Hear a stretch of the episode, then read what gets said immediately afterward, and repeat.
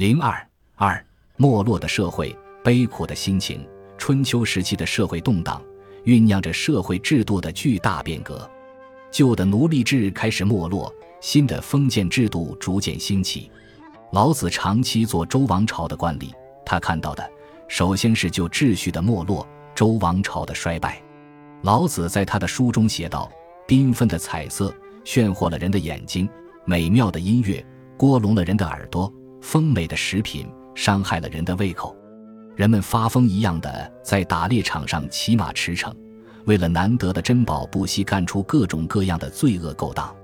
田地荒芜了，仓库空虚了，但王侯贵人们却住在雄伟而整洁的宫殿里，穿着华丽的衣服，配着锋利的宝剑。”精美的饮食吃不完，财富多得数不清。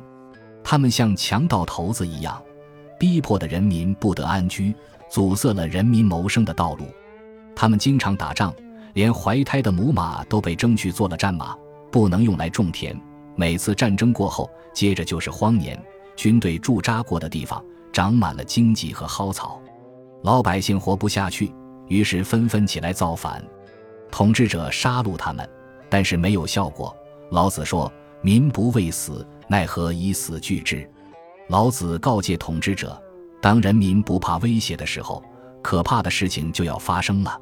他希望统治者能认真地考虑这个问题，有个正确的解决办法。老子说：“人民之所以生活贫困、陷于饥馑，是由于苛捐杂税太多，人民负担太重，民之饥，以其上食税之多，是以饥。”人民之所以难统治，经常闹事，是由于统治者欲望太多，生事扰民。今天他们要修花园，明天又要造宫殿，后天要打猎，大后天又要打仗，搅得老百姓不能安心生产。统治者拼命的享受，拼命的保养他们自己，逼得人民不惜用自己的生命去冒险。国家秩序混乱，于是有了忠臣；家庭秩序混乱。一家人不能和睦相处，于是有了孝子、忠臣。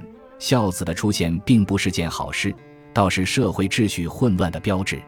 老子劝告那些统治者，不要拼命的追求享受，不要过分的保养自己，不要逼得人民活不下去。老子向那些统治者指出，不看重生命的人，比过分看重生命的人要高明。老子生活的时代，一般人都相信天道，天道。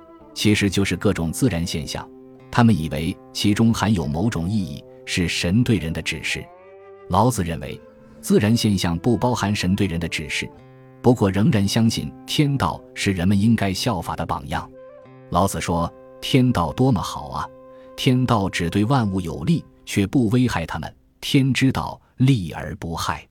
你看，太阳出来了，普照大地；春风吹来，万物生长。”天道还减损那些有余的，补给那些不足的。天之道，损有余而补不足。比如虎狼有了爪牙，就不给他们长角；牛羊吃草，尽受欺负，所以给他们长上角，让他们可以自卫。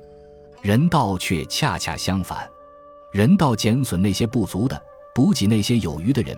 人之道则不然，损不足以奉有余，强者欺负弱者。强国欺负弱国，富人有权有势又有钱，却还要欺负别人，这些现象多么令人不可理解！